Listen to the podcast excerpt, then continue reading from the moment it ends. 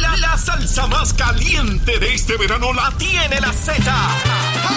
¡Salsa de la buena! ¿Entendiste? ¡Y que suene pesado!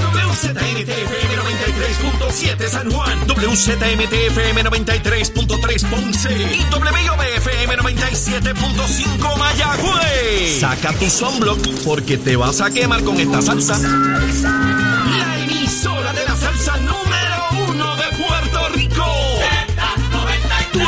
emisora nacional de la salsa. Y escúchanos en nuestra aplicación La Música.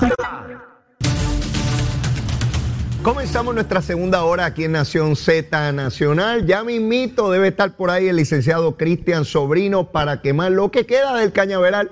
Estás con Nación Z Nacional por el Habla Música y Z93. Ahí está, ahí está en pantalla en Mega TV. Mire el cañaveral, mire cómo va eso. Eso se enciende, olvídese, eso uno pone una ardilla, le enciende el rabo y la suelta por ahí para abajo y va a quemar el cañaveral, mire, de inmediato, así es, con una ardilla de esas rabiosas que hay por ahí. Bueno, está ya aquí con nosotros el licenciado Cristian Sobrino. Saludos, Cristian, buen día, ¿cómo estás? Eh, todo muy bien, Leo. Saludo y saludo a toda la audiencia, tanto en Puerto Rico como fuera. Mira, ven acá, el fin de semana, bien, tranquilo, todo en orden. Hermoso, todo bello. Qué chévere, me alegro, me alegro mucho. Quiero comenzar, eh, Cristian, hablando de un evento que debe darse mañana, pero que ha suscitado muchísima noticia desde que se adelantó que se iba a celebrar la reunión de la Junta de Gobierno del Partido Popular. Ya mañana finalmente tiene fecha, a las 5 de la tarde se deben estar reuniendo. Se dijo al comienzo de toda esa discusión que iba a ser la semana pasada, pero se pospuso. Eh, de allá para acá, desde que Dalmao, José Luis Dalmao anunció esta reunión, pues se ha suscitado todo tipo de controversia porque hay dos elementos claves aquí. El primero, se está haciendo un señalamiento de que se abren las candidaturas a los principales puestos del partido, desde la presidencia hasta la Junta de Gobierno. Ya salieron distintos candidatos como Zaragoza, Jesús Manuel, eh, Carmen Maldonado, entre otros, y el propio Dalmao. Lo- el otro aspecto es la consulta de estatus, eh, o por lo menos de- al interior del PPD, si, si el ELA o Libre Asociación. A eso Tatito añadió, y hoy se ha reafirmado en varias entrevistas, de que hay más estadistas en el Partido Popular de lo que creen. Así dijo Tatito hoy en la mañana. En efecto. Y, y entonces está diciendo que hay que incluir la estadidad en esa, en esa consulta. Es interesante todo este tipo de desarrollo. Otros insisten en que aunque no se atreven a decir que no se debe la- dar la reunión para lo que está propuesta, dicen que hay que posponer la fecha. Y tú sabes lo que significa eso de, de posponer, ¿verdad? Claro. Este, así que me gustaría tu apreciación. ¿Qué deberíamos estar esperando mañana? Sabiendo que tú ni tienes una bola de cristal, ni mucho menos. Tu experiencia, ¿qué, qué te adelanta eso? No tengo una bola de cristal, pero yo tengo una capacidad especial eh, de interpretar a veces los movimientos dentro del Partido Popular, porque mi familia, eh, por lo menos por un lado de la familia, es popular. Yo soy la oveja negra, eh, valga la, la guayabera negra que, que se fue por el lado estadista. Así que, aunque no hablo popular, puedo entenderlo de vez en cuando.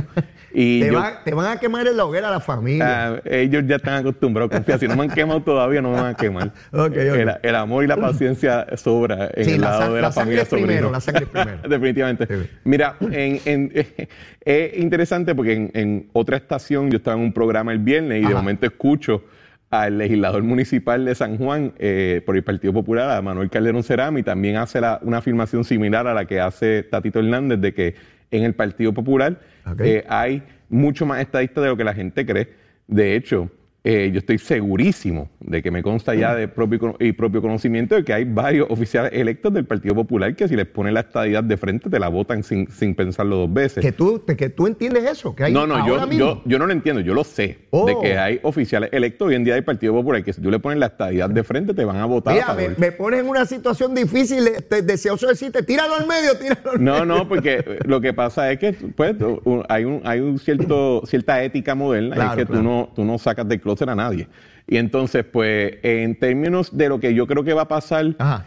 en la Junta de Gobierno, mi impresión es que probablemente José Luis Dalmau se va a apuntar a todos sus enemigos en ese proceso. ¿Cómo? ¿Cómo? Bueno, en, eh, para la Junta de Gobierno, si uno ve bien cuál es la estructura de la Junta de Gobierno del Partido Popular, eh, es una estructura muy diferente al presidente. Eh, la mayoría, por ejemplo, de los miembros de esa Junta son eh, ex candidatos a la gobernación o gobernadores eh, derrotados.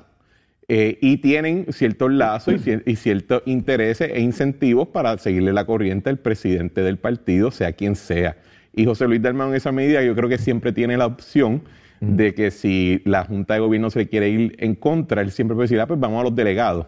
Y en esa medida, José Luis Dalmau yo creo que está representando en su retórica eh, el sentir de la base del Partido Popular más de lo que quizás eh, la, la, falange metrocentrista del Partido Popular quizás quiere revelar o reconocer.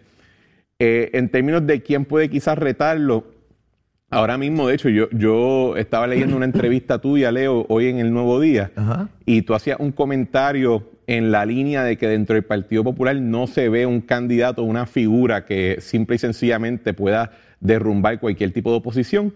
Y estoy de acuerdo contigo. Y en esa línea, pues yo entiendo que entonces el presidente que está sentado probablemente puede eh, llevarse el día. Esa es mi impresión de lo que está pasando en el Partido Reaccionario Popular. Cuando el periódico El Nuevo Día me pide mi opinión sobre este asunto que se publica en el día de hoy, eh, la opinión que emito es a base de lo que he visto a través de mi experiencia en treinta y pico de años en el proceso político a distintos niveles y a veces hasta protagónicos, ¿no? Como presidente del partido. De ordinario, de ordinario los candidatos a la gobernación que surgen de los principales partidos políticos, tú los ves desde el comienzo del cuatrenio. Tú tienes una idea de quién está en la posición de delantera. Porque correr para la gobernación no es un ejercicio que tú sales de la nada y corres y la gente. Tienes que haber logrado cohesión, tienes que haber logrado militancia, tienes que haber logrado lealtad y eso requiere recorrer todo Puerto Rico, tener posiciones eh, que, te permitan eh, la exposición, lo que llaman el recognition factor, que la gente sepa quién tú eres, de dónde vienes, eh, cómo tú piensas hay que levantar un ejército político, electoral, económico, en fin, es mucho el trabajo. Y, cuando tú miras cada cuatrenio, pues tú podías anticipar razonablemente quiénes podrían estar en la carrera. Si, si entraban o no ya era otra cosa. Eh, yo te diría que de los casos más atípicos que yo he visto fue precisamente en el cuatrenio pasado, cuando Charlie Delgado Altieri, siendo alcalde de un pueblo pequeño, logra eh, no solamente entrar a la contienda, sino imponerse frente a figuras de mucha exposición y poder político como era la alcaldesa de San Juan Carmen Yulín y Eduardo Batia. Eh, yo te diría que ese es el primer caso atípico. No sé si se convierta en parte de la norma de aquí en adelante, ¿verdad? Porque están cambiando mucho los procesos. Pero cuando yo miro hoy, este Cristian, yo no veo ningún candidato con una ventaja competitiva de cara a la elección general. Ahora, eso es para la elección. De cara a este proceso de agosto, tú te sostienes en ese análisis de que esa ventaja la debe llevar Dalmau ante, ante la falta de momentum, la inercia se opone, se impone, ¿verdad? Okay. Y en esa medida no hay ninguna figura que yo vea que tiene un momentum de liderazgo, un momentum de una plataforma de política pública, eh, un momentum de idea, un momentum de cariño entre el pueblo, entre la base. Y ante la falta de ese momentum, pues la inercia del candidato que está, de la persona que está ya sentada en la silla, de que eh, hasta cierto punto va a tener un agradecimiento de parte de la base de que, oye, por lo menos, eh, quizás no están de acuerdo 100%, pero dicen, pero por lo menos se están encargando de que la luz prenda. Eh, y en esa medida, pues yo entiendo que la, inercia de, la inercia de un liderazgo claro en el Partido Popular va a favorecer la, tanto las propuestas como la permanencia del presidente del Senado y presidente del Partido Popular, José Luis del Mau. Abre una discusión nunca antes vista en el Partido Popular y nunca antes vista no porque no existieran las condiciones o el reclamo eh, o la denuncia en términos de hacia dónde debía moverse el ELA, sino que el Partido Popular hasta el día de hoy había sido efectivo posponiendo esa discusión, dando unos discursos eh, generales y, y, manteniendo lo que eran sus estructuras. Eso colapsó, particularmente en las elecciones del 16 y el 20, donde no pudieron triunfar y hoy vemos a gran cantidad de electores del Partido Popular en, los partidos menores, los partidos, eh, eh, ¿verdad?, nacientes o más pequeños, lo cual los lleva a tener que definirse. Es una situación sumamente, en la medida en que se, se definan, se dividen. Por eso este clamor de que si gana la opción de ERA no es para votar a los que creen en la libre asociación, ¿verdad? Bueno, la, la y en la línea de lo que tú vas, yo creo que la, reacción más interesante, por lo menos para mí, que lo he discutido en este programa y en otros, es que ante este asunto del, conflicto de las definiciones, eh, José Luis Dalmau y una facción fuerte entre el Partido Popular ha preferido argumentar a favor de prender en fuego el, diccionario eh, y, asumir la postura de que espera Aquí esta cuestión de que si hay que mejorar el ELA, que si hay que ir a la libre asociación, que si hay que... No, no, no. Descarta eso, nos vamos a quedar bajo la postura de que lo que hay ahora es lo mejor que podemos tener, de que esa cuestión de la estadidad, es imposible, la independencia es mala económicamente, así que nos vamos a quedar como estamos y lo que tenemos que enfocar no es que los malditos PNP paren de ganar elecciones. Y es lo que yo he argumentado que es la visión eh, reaccionaria del Partido Popular actual, que lo que mira es a un pasado mítico del 1950 al 1970, donde se ganaban todas las elecciones y tenían hegemonía política y electoral. Y ellos ahora están proponiendo eso como un programa eh, de gobierno, volver atrás, volver al pasado, mirar hacia eh, los cuentos y los mitos que ellos mismos crearon dentro de su proceso político y esa es la postura que ellos están ahora proponiendo y creo que es la que van a presentar, creo que es la que va a imperar en el Partido Popular, pero eh, en, la política moderna, ser el partido de nos quedamos como estamos no tiende a ser una fórmula ganadora. Mira, eh, Tony Fajal Zamora, que ciertamente es un líder institucional del partido, buen amigo, lo conozco de, hace de, de mis favoritos, el Tony Fajal Zamora inventó un premio de política pública Tony Fajal Zamora y el primer ganador fue Tony Fajal Zamora. Fue una cuestión espectacular. Sí, Tony, Tony tiene sus características. Yo, le, tengo mucho aprecio a Tony. Tony estuvo eh, cuatro, décadas en la legislatura, 40 años. Eh, de hecho, Leo, cuando se retira, él dice que se retira porque no queda más nada que legislar. Eh, eh, o sea, una figura interesantísima. El folclore en su máxima expresión. Lo traigo porque Tony divulga que él estuvo trabajando una propuesta de estatus para las elecciones pasadas. Oye bien, Cristian, que nunca se divulgó públicamente, pero que todos, incluyendo el candidato a la gobernación, Charlie Delgado Altieri, estaba de acuerdo, pero que nunca se divulgó ni se tomó acción sobre ella. Cuando tú lees su propuesta, es la libre asociación eh, que haya una asociación entre los Estados Unidos y Puerto Rico. Es exactamente lo que está proponiendo el proyecto congresional o, el borrador del proyecto congresional, porque todavía no hay un proyecto, eh, eh, en la Cámara de Representantes Federal. Y entonces cuando yo miro este ejercicio, ya sé por qué no se divulgó. ¿Quién iba a divulgar en medio de las elecciones que la propuesta de estatus del Partido Popular era la libre asociación donde no hay garantía de ciudadanía, donde cualquiera lo puede dar por terminado en cualquier momento. Pero veo a Tony, que, no es nuevo porque Tony siempre ha creído en esa vertiente, es del grupo de izquierda dentro del Partido Popular, pero veo a Tatito como su contraparte. Tatito es más estadista que yo, ¿sabes? Es más estadista que yo. Y esto es difícil. Sí, sí, si nos paramos ahí a defender, Tatito agarra una metralla y dice que hay que esta idea que Leo Díaz es muy, muy flojo defendiendo eso. Bueno, la, gran ironía es que muchas veces uno ve a estos líderes en el Partido Popular que, que viven aterrorizados aparentemente la estadidad pero uno de sus temas que más le apasiona son, es la política entre los demócratas y los republicanos y se meten en la, en lo, en lo, primaria y tú dices, pero ven acá, si tú crees tanto en esta autonomía, en esta separación, ¿por qué te obsesiona tanto ese tema? Y hasta se ponen más turba de lo que uno pudiera imaginarse que puede ser. Eh, yo, mira, este tema de la libre asociación dentro del Partido Popular, a mi parecer, ha tenido un ejemplo, ha tenido un efecto similar a lo que se dice que tuvo el proyecto Tidings hace ya quizás 70 años o más eh, en, Puerto Rico. El proyecto Tidings, para los que no recuerden o que no, no hayan estudiado, fue un proyecto de un senador eh, eh, federal que proponía darle la independencia a Puerto Rico. Y el efecto de ese proyecto fue que convirtió al electorado puertorriqueño aún más estadista o más ah, en términos de favorecer una, posición como la que termina negociando Luis Muñoz Marín de simplemente aumentar lo que se conoce como el home rule, pero manteniendo a Puerto Rico como un territorio dentro de la Constitución de los Estados Unidos. Y hasta cierto punto uno puede ver que quizás los coqueteos que se hicieron a, principios de, de, los años 2000 con el movimiento soberanista y con este concepto de la libre asociación, lo que llevó es que a muchos dentro del Partido Popular dijeron, espera, esto como que se me está pareciendo demasiado a la independencia y causó una, una, aversión, un tipo de fochi, esto apesta, eh, y los ha hecho más eh, reaccionarios, más nostálgicos por cuando aquellos tiempos donde el ELA y el Partido Popular tenían hegemonía política y electoral.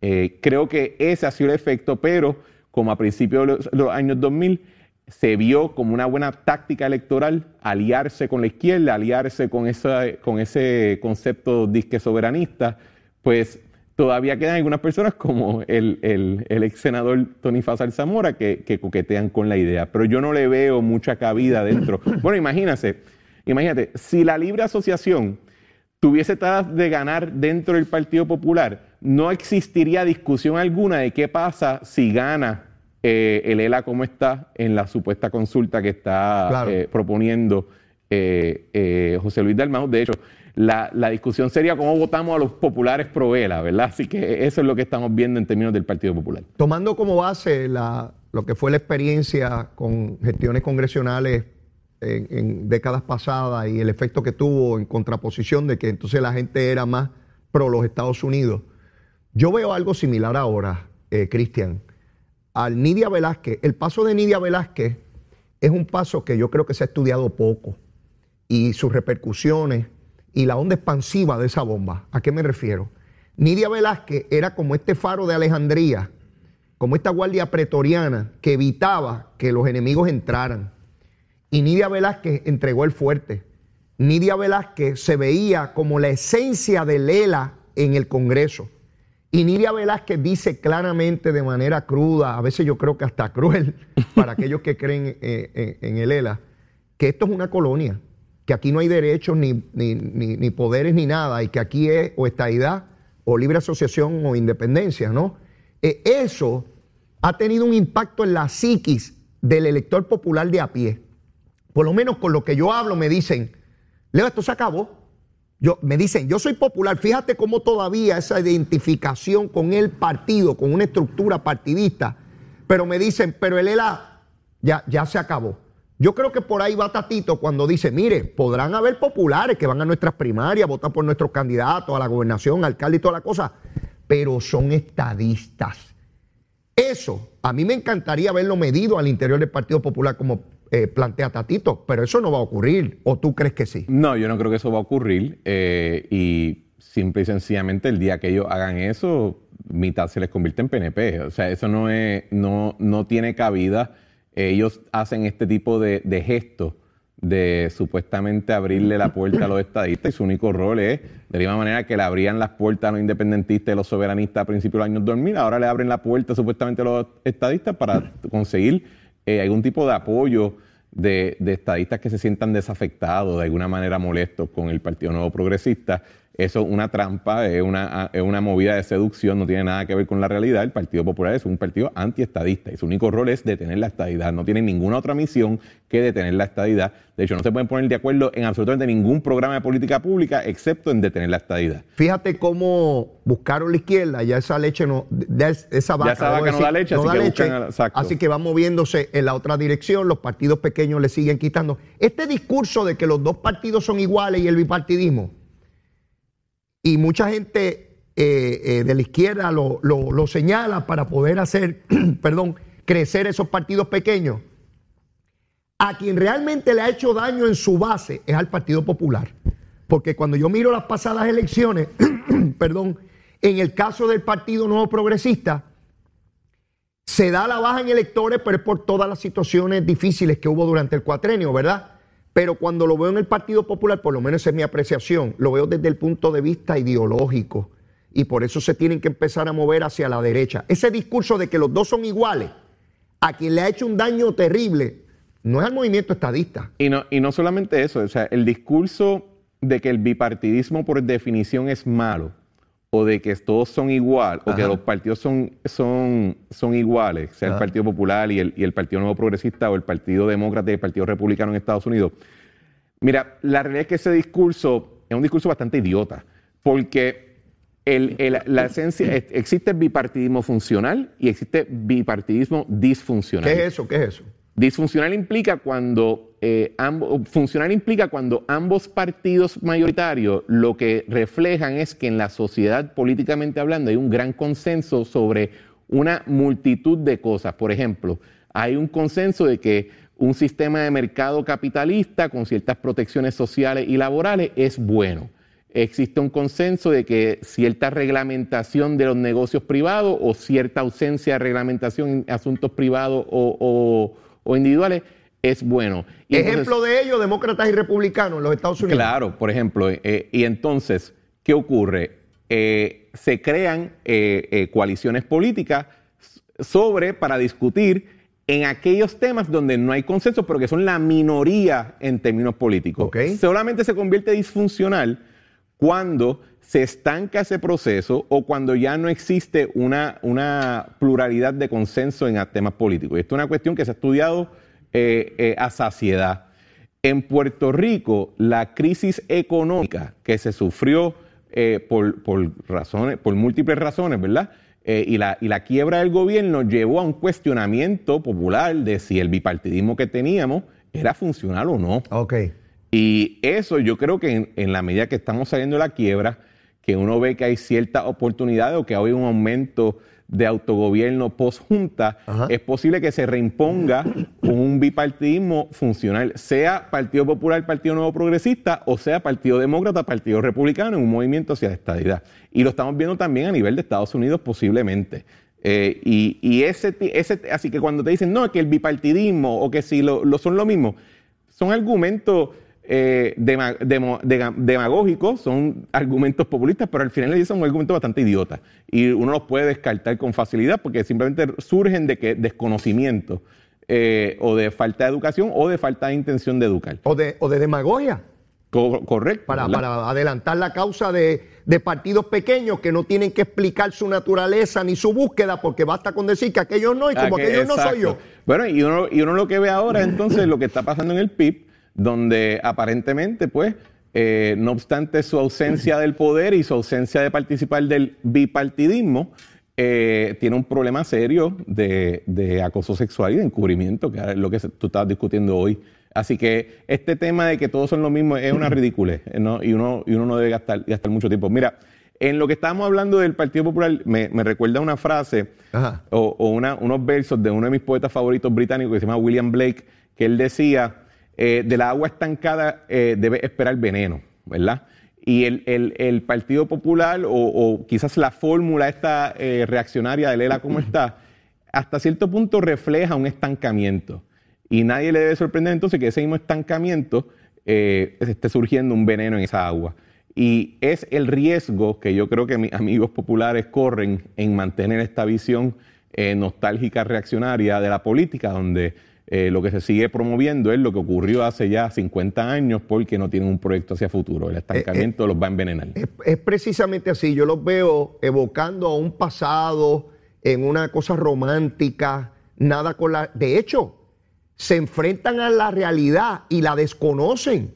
Es como si no hubiesen habido aquí una Junta de Supervisión Fiscal, como si no hubiese habido aquí decisiones del Tribunal Supremo Federal, como si estuviéramos en 1962, No, y- 1966. y- y yo lo, en, en- hace creo que una o dos semanas, Ajá. yo, vi- yo vi un mensaje en, en el Facebook de Pablito José Hernández, él es nieto de, de Hernández Colón, eh, un muchacho bien inteligente, muy talentoso, pero me estuvo curioso el ensayo porque, y de hecho el ensayo era en reacción a la columna que había publicado Eduardo Bati en El Nuevo Día, Ajá. porque en el ensayo él, él cita mucho a, a Muñoz Marín, cita mucho a Héctor Luis Acevedo, pero me estuvo raro porque ciertamente en todo movimiento político hay una necesidad de uno tener cierta reverencia a figuras del pasado. Ajá. Pero cuando la única reverencia que tú puedes tener es hacia el pasado, incluso una figura tan joven como Pablito José no puede hablar de sus ideas propias, de su visión hacia el futuro. Wow. Pues uno lo que ve es estancamiento, ¿no? Ve a una figura joven a- a- hablando como viejo. Y de nuevo, hay que, hay que tener cierta reverencia al pasado, hay que tener cierto respeto. Eh, las canas ciertamente traen eh, un nivel de sabiduría que no importa cuán inteligente tú eres y joven, no te las pueden brindar.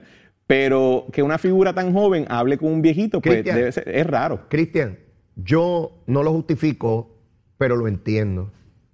Es muy difícil para él y para su padre decir que lo que luchó su abuelo, y en el caso de su padre, su papá, fue falso. Es muy difícil para ellos decir que su padre ganaba elecciones bajo una falsedad, que todo aquello era una mentira. Por eso yo le señalo al movimiento estadista, tengan cuidado cuando le hablan a los estadolibristas, sean respetuosos. Claro. No pueden venir y coger a ese joven, que ciertamente es muy talentoso, a su padre y empezar a insultarlo.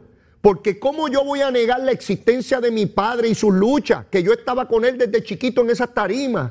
Teniendo grandes triunfos electorales, diciendo que esto era lo mejor, que había un pacto, un convenio, un acuerdo, un contrato y que todo eso era falso, que todo eso era... Eso es muy duro. Es como si me dijeran a mí, a mis 59 años, que mi papá y mi mamá no eran mi papá y mi mamá y que yo era de otros papás. Pues se me caía el mundo. Por tanto, lo mismo le ocurre a Sila Calderón, esto Luis Acevedo, a, a, a Ronnie Jarabo. Gente que uno respeta, pero que Ronnie ciertamente sería negar, negar su propia existencia. Así que yo los entiendo. Los Bueno, entiendo. eh, en, uno lee el Antiguo Testamento y, te, y, al final del libro de Génesis, toda la trama es eh, de cómo Josué llevó a los israelitas a Egipto, ¿verdad? Y cómo eso fue un gran, una gran intervención y cómo eso produjo una prosperidad para él y para su familia. Y el primer, el, primer versículo de Génesis, de, de Éxodo comienza y después llega un faraón que no conocía a Josué. Y hasta cierto punto, eso es lo que hemos vivido en Puerto Rico. En un momento, la fórmula que nuestros abuelos y nuestros bisabuelos trajeron a finales de los 40, a principios de los 50, trajo prosperidad y trajo un desarrollo. Y, y cuando el puertorriqueño vivía en la pobreza más, más, más horrible, eh, nos levantamos y le sobrepasamos a toda América Latina y eso fue bueno. Pero eventualmente llegó un faraón que no conocía a Muñoz y que no conocía a Lela.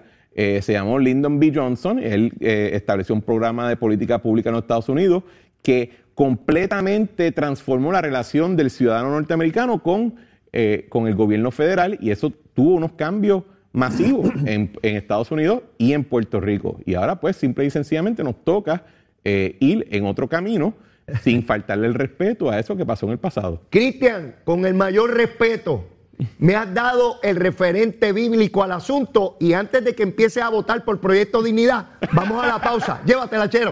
Nación Z Nacional, soy Leo Díaz. Buenos días a todos. Leo Díaz en Nación Z Nacional por la Z. Ahí estamos en pantalla en Mega TV. Mire lo que queda del cañaveral. Mire, mire qué fogaje. Mire qué fogaje. Ah, a eso nos dedicamos de lunes a viernes de 8 a 10 de la mañana. A quemar el cañaveral bien duro. Cristian, eh, son las 9 y media. Hay que hacer la recomendación de almuerzo y le corresponde a su señoría adelantarnos qué usted interesa que degustemos hoy. Yo recomendaría un buen eh, platito de cuajo con pique. ¡Wow! Sí, el lunes. Hay que meterle la Un proteína. cuaji- Oye, hace tiempo que no pruebo un buen Es cuajito. Pero un pique suave. Yo ese pique muy duro no. Bueno, este. depende cuántas toms tenga en el bolsillo en ese momento. Bueno, pero el cuajito, oye, y uno, y guineitos verdes por el ladito. A mí no me gustan los guineitos. No. No. Bueno, yo le, le incluiría eso, pero me gusta tu propuesta, ¿sabes? Me Siempre. gusta, me gusta. Ya Yo tiempo preparo todas las mañanas para tu, del lunes para hacerle Este, una propuesta que valga la pena. Este, eso no lo, eso no lo hay en todos sitios, obviamente. No, y no, no. todo el mundo lo prepara chévere. Este, pero, pero me gusta, me gusta, me gusta la propuesta. Es un, un- un alimento sano. Formidable, sano, sí, definitivamente. Mira, Cristian, vamos con el asunto de, de, la, de la situación del PIB. Tú más o menos lo presentaste al comienzo. Son tres mujeres ya. Nancy Cardona Cordero, Patricia Alfonso Marín y la primera que divulgó la información que en las redes se autodenomina como Val, no sé si es Valerie su nombre, no lo sé, pero son tres mujeres y son dos comités municipales ya de dos municipios distintos que se han expresado en contra de lo que está haciendo el PIB. El Comité de las Piedras y el viernes pasado el Comité de Isabela. El de Isabela fue tan lejos como decir que hay que votar a Eliezer Río. Uno no se explica cómo María de Lourdes no se para de su cargo a este señor. Y en el caso de la última persona que hace el planteamiento, Nancy Cardona dice que cuando habló con el comisionado electoral, el comisionado electoral le dijo, ¿qué te pasa con Eliezer? Y que le dijo, Eliezer tiene el apoyo del Nacional. Yo debo entender que hay un padrino o madrina a nivel estatal, al más alto nivel del Partido Independentista, que protege a este señor, no importa cuántas mujeres aleguen hostigamiento. Tu apreciación sobre esto en el PIB. Mira, mi apreciación al principio de que empiezan todos estos runruneos en, en- en redes sociales, Ajá.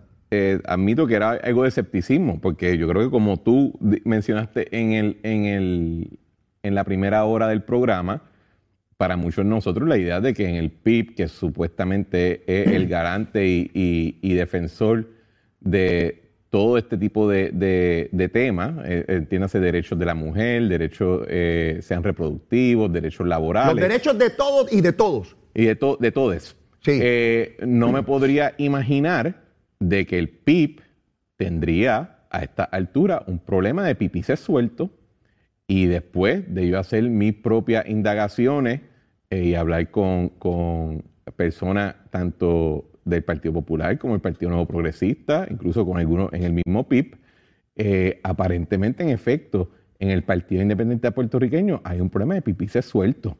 Pero ven Y acá. hay un problema de que allí eh, aparentemente tienen un problema muy serio con eh, enfrentar el hecho de que algunas personas en su liderato, sean electos o no, eh, tienen unas malas tendencias con coger su celular y acosar a mujeres. Y Pero, ahora lo que vemos, que es lo más perverso de toda esta situación, es que a estas personas, estas mujeres que han, que han levantado su voz y que han hecho sus denuncias, le están pidiendo que se echen para atrás y que para proteger candidaturas y que para proteger la capacidad del Partido Independiente Puertorriqueño a asumir la gobernación. Y digo que es perverso porque todos los que estamos en este juego de la política sabemos muy bien que el PIB no tiene el chance de ganar la gobernación ni en Júpiter y que cualquiera que sea la candidatura no tienen la capacidad ni tienen la oportunidad de ganar. Así que tú pedirle a una persona de que sacrifique su integridad y sus denuncias y la reivindicación de sus derechos para una candidatura fatula es perverso. Eso es de puerco, eso es de cochino. Entonces, somos muchos los que en la política hemos tenido que sufrir las consecuencias de alguna indiscreción o de alguna, o de alguna eh, falta de juicio. Pero yo les puedo decir que somos bien pocos los que tenemos problemas de que no podemos, em- no podemos darnos un trago sin enviar una foto de nuestras partes privadas. Y ese es el problema que tienen ahora mismo en el PIB. Espérate, espérate, Cristian, espérate, espérate. Todos los planteamientos que yo he hecho aquí ha sido a base pues, de la información que fluye a través de las redes sociales, de las propias denuncias de las personas que se alega han sido víctimas, de los comités municipales del PIB de las Piedras y, lo- y de Isabela que dan por ciertas las situaciones. Pero tú vas más allá. Tú me estás diciendo a mí que tú has corroborado a través de personas que tú conoces en el PIB esta situación. No, yo te puedo decir que yo he corroborado a través de personas que no son parte del PIB y yo he visto los mensajes de texto Que tú has visto. de acoso.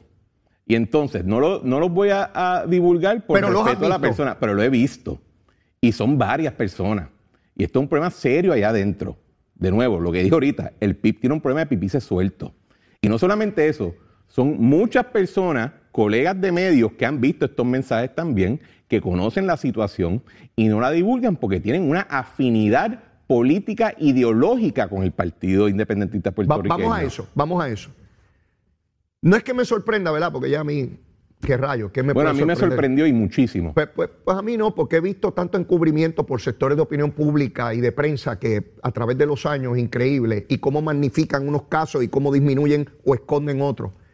Pero es insólito que en los tiempos que vivimos, porque si hubiese sido hace 30 o 40 años donde todavía no había esa conciencia sobre los derechos de la mujer y el machismo era todavía más cruento, pero hoy en día que se supone que tenemos una sociedad sumamente susceptible a los derechos de la mujer, que tenemos grupos feministas por donde quiera haciendo planteamientos de, de la mayor relevancia, con protestas en la fortaleza, en el Capitolio, eh, con tantas denuncias, con tantas leyes, ¿cómo es posible que un partido político como el PIB hayan denuncias claras con mujeres, está la foto, están los nombres de ellas, las alegaciones, los comités del PIB, esta mañana en un canal, el Canal 4, estuvo allí eh, la senadora María de Lourdes eh, eh, García, Santiago. Santiago, perdón, y el periodista no se atrevió a hacerle una sola pregunta sobre esto. Pero ¿dónde nosotros estamos con la prensa puertorriqueña?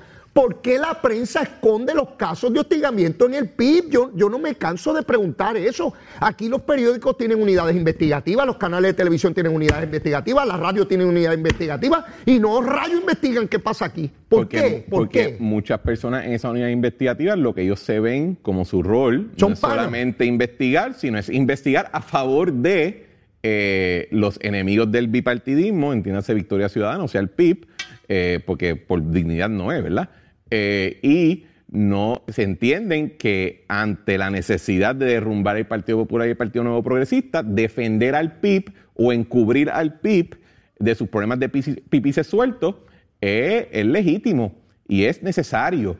Y esa es la parte que yo digo que es particularmente perversa y cochina, porque, oye, yo no estoy diciendo que, de que encubrir o de que de alguna manera defender eh, esas actuaciones cuando tiene una oportunidad política es bueno, para nada, que nadie interprete eso. Lo que digo es que es particularmente perverso cuando lo haces sabiendo que no hay manera de que puedas ganar y que la única razón que estás vendiendo ese argumento es para encubrir tu propio eh, mala actuación, tus actuaciones nefastas y malas. Y de nuevo, somos muchos, Leo, lo que hemos tenido que pagar consecuencias por indiscreción o por mal juicio o por hablar fuera de lugar y uno asume las consecuencias, porque si uno va a estar en este juego, uno tiene que saber lo que hay. Pero lo que está del cara es que personas que, se ale que, que andan por ahí, que hasta cuando le pasa algo al otro, en un día ya están pidiendo renuncia, ya están pidiendo decapitaciones públicas, ¿verdad? Cuando de momento les toca a ellos, les la meses para poder encubrir, para poder eh, eh, determinar lo que alguno de nosotros nos tardó 20 minutos de poder corroborar. O sea, tampoco es algo muy difícil de ver. La evidencia está allá afuera y son muchas las personas que han En el verano del 19, a María de Lourdes Santiago y a Juan Dalmau se le salían las amígdalas gritando que todos ustedes tenían que renunciar. Bueno, todos, que todos tenían que renunciar. Y hoy, no que no haya alguien que haya violado la ley o que haya hostigado, porque eso puede suceder en cualquier institución, es encubrirlo, asquerosamente encubriéndolo. Y aquí no ocurre nada. Y la prensa lo esconde. Y las mujeres ahí, está la cara de ellas, está el nombre, están las alegaciones, es fácil corroborarlo. Y, eso que tú me señalas de textos. Pero si a ustedes había que quemarlos en la hoguera y sacarlos de este planeta por texto, porque si escribieron aquí o escribieron allá. Mira, Leo, yo en el verano del 19 yo renuncié.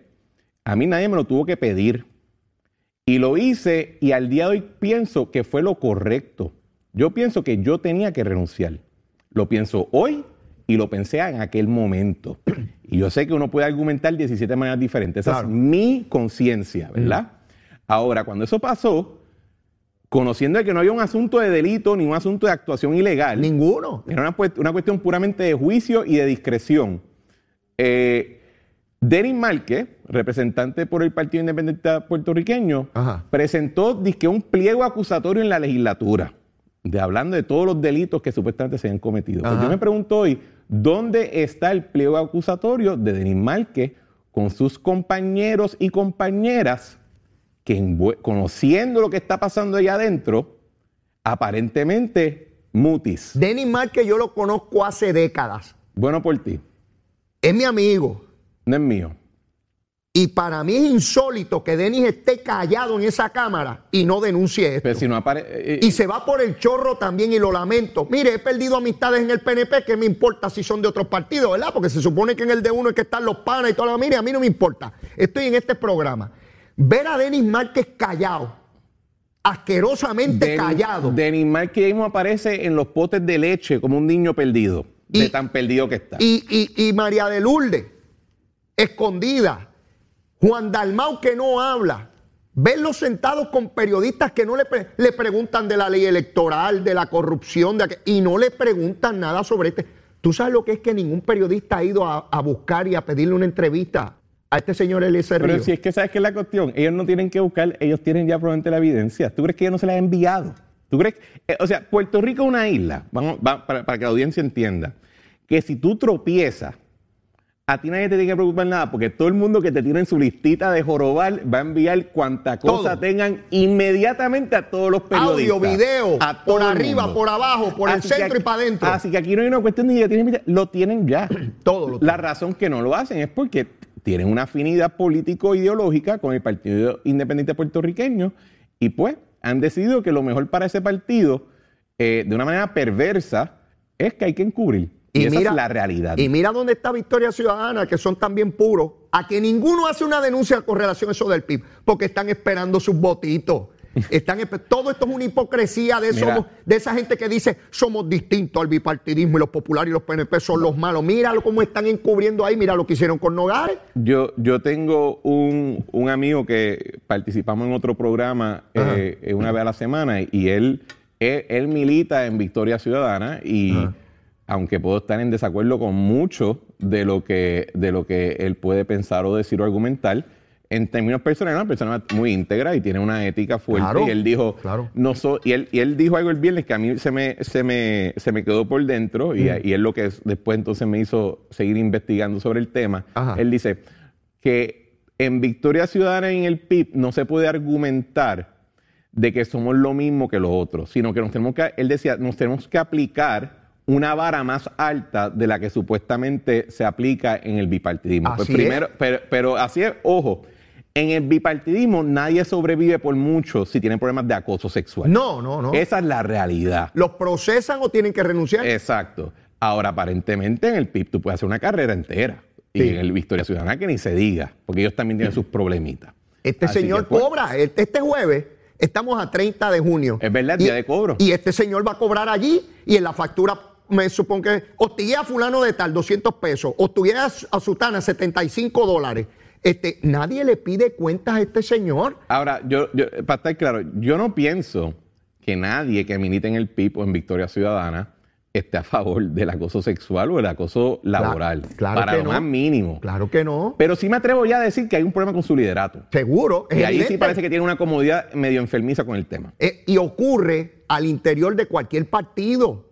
Porque no es lo mismo yo caerle encima a un adversario que al compañero de lucha que me ayudó tanto en el partido y que yo llegué aquí por él y porque él me ayudó o porque él sabe que yo cometí un delito, ahora lo tengo que proteger a él para atrás.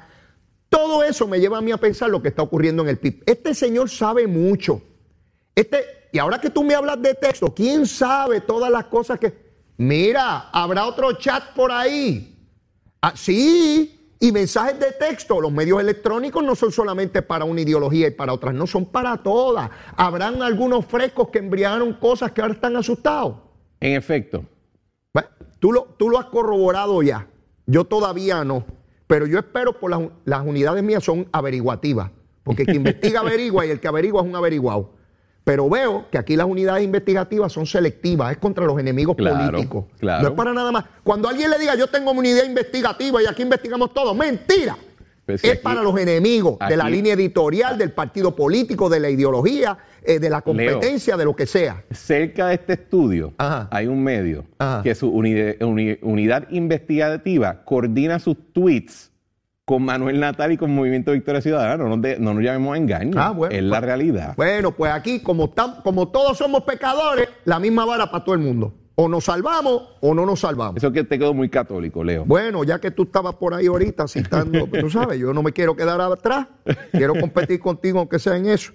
Vamos, vamos a- al aborto, este, Cristian. Bueno, espero que no vayamos a eso, Bueno, a discutirlo, a discutirlo, ¿verdad? a tocar el tema. Eh, a evaluar qué fue lo que ocurrió realmente, mi apreciación. El Tribunal Supremo dijo, mire, no hay un derecho a la intimidad que abrigue la posibilidad de que una mujer la aborte cuando le dé la gana. Por tanto, eso cada estado o territorio que lo regule, el estado que quiera dar todos los derechos que quiera para abortar los da y el que no lo quiera dar no los da. Eso fue lo que decidió. Bueno, lo que determinó sí y no. Ajá. Porque. Está el- más dialéctico que Carlos Marx. Sale otra vez. Ok, Hegel. El, el- el caso de Robert vs. Wade y su progenie lo que determinaba era de que ningún Estado puede intervenir Ajá.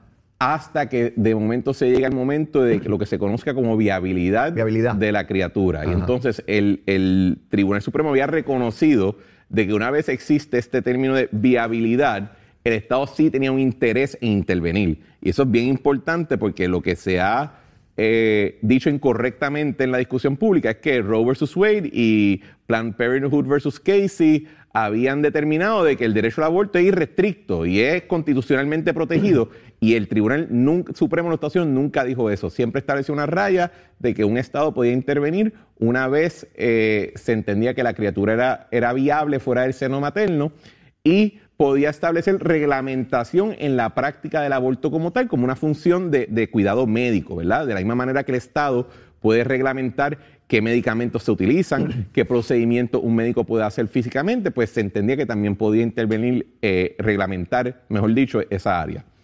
Lo que ocurre cuando se revoca Roe Wade ahora y su progenie es que el Tribunal Supremo dice, este asunto no está federalizado a nivel constitucional de los Estados Unidos. Así es. Por lo cual cada estado ahora retiene la capacidad no solamente luego de la viabilidad, sino antes de la viabilidad. Eso es un cambio en términos de derecho, en términos prácticos, una vez lo discutimos aquí en este programa, ese asunto ya para de facto, quizás no de, de términos de la ley, pero de hecho ya había ocurrido y hay muchos estados donde quizás quedaba apenas una clínica de aborto o algún lugar donde se podían proveer esos sitios y muchos estados ya para términos de hecho ya no era ya, ya, no era viable conseguir un aborto en esos estados y eso lo que ha llevado es a una industria de, telemedicina que se agudizó en el, proceso del COVID, donde los abortos ahora se hacen mediante eh, el uso fuera de lo recomendado por el FDA de ciertos medicamentos. Y eso es un tema aparte. Mira, yo entiendo, más allá de cuál es mi postura individual sobre el aborto o, su, su, derecho, yo entiendo que Roe versus Wade fue altamente polarizante en la sociedad norteamericana porque federalizó un asunto que no gozaba de consenso a nivel nacional. Que nunca debió haber sido federalizado. Eh, por ejemplo, en el caso del matrimonio homosexual, hay un consenso de sobre 70% de, de, la población a favor del matrimonio homosexual. No así en el caso del aborto. nunca lo hubo.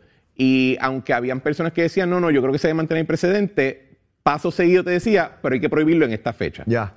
Y ese, esa polarización ha llevado a que cada vez más y más la sociedad norteamericana, en lugar de, reconocer su realidad continental y diversa, pues trate de federalizar aún más issues. Ya. Así que yo entiendo, del punto de vista de, de ciencia política, que quizás la revocación del caso es positivo siempre y cuando la reacción de sectores más conservadores en los cuales yo me encuentro, no reaccionemos tratando de federalizar una prohibición al aborto. Entiendo, entiendo. Porque si tratan de hacer eso, el pecado eh, político de Robert Wade va a ser repetido en la inversa. Entiendo. Esa es la manera que yo lo veo. Bueno, eh, yo creo que cada estado, cada territorio debe, tomar la, decisión. la capacidad, porque, porque, lo que se está debatiendo no es meramente un proceso quirúrgico, no es solamente salud, es un debate sobre en qué momento comienza la vida humana. Ahí está. Y eso tiene unas, unas, eh, eso tiene unas repercusiones sociales Lo sé. que van más allá de simplemente eh, pensar que es puramente un asunto de salud pública. Yo creo que personas de pensamiento diverso pueden entender y estar de acuerdo de que ese es el debate en cierto momento. Estoy claro. Y que puede haber una, una eh, diferencia de opinión racional y de buena fe. Y lo entiendo, lo entiendo igualmente, Cristian, de esa misma forma. Cristian, no tenemos tiempo para más, nos quedan temas como loco aquí, estaría contigo aquí tres, cuatro horas sin comer y sin tomar agua discutiendo distintos asuntos, pero se nos acabó el tiempo, te esperamos el próximo lunes. Agradecido siempre, de, tu comparecencia y la plática y la profundidad de los temas y la manera en que los, abordas. Gracias, Cristian. Cuídate mucho, Leo. Bueno, mis amigos, ya en los minutos finales del programa hay que recordar que el Senado aprobó enmiendas a la ley electoral, ahora están pendientes en la Cámara. Juan Dalmao, el presidente, perdón, José Luis Dalmao, debo decir, presidente del Senado, está regañando a Connie Varela por no aprobar las enmiendas. Connie argumenta, bueno, me las trajeron de viernes para sábado, no tenía tiempo para aprobarlas. Así que la Cámara no va a tomar eh, partida sobre las enmiendas a la ley electoral, quedarán para la, próxima sesión. Eh, está la pelea, está la pelea formal. En Cuba, como les dije, los dos cantantes, compositores Michael Osorbo y Luis Manuel, por componer y cantar la canción Patria y Vida, los han sentenciado a nueve y cinco años de prisión.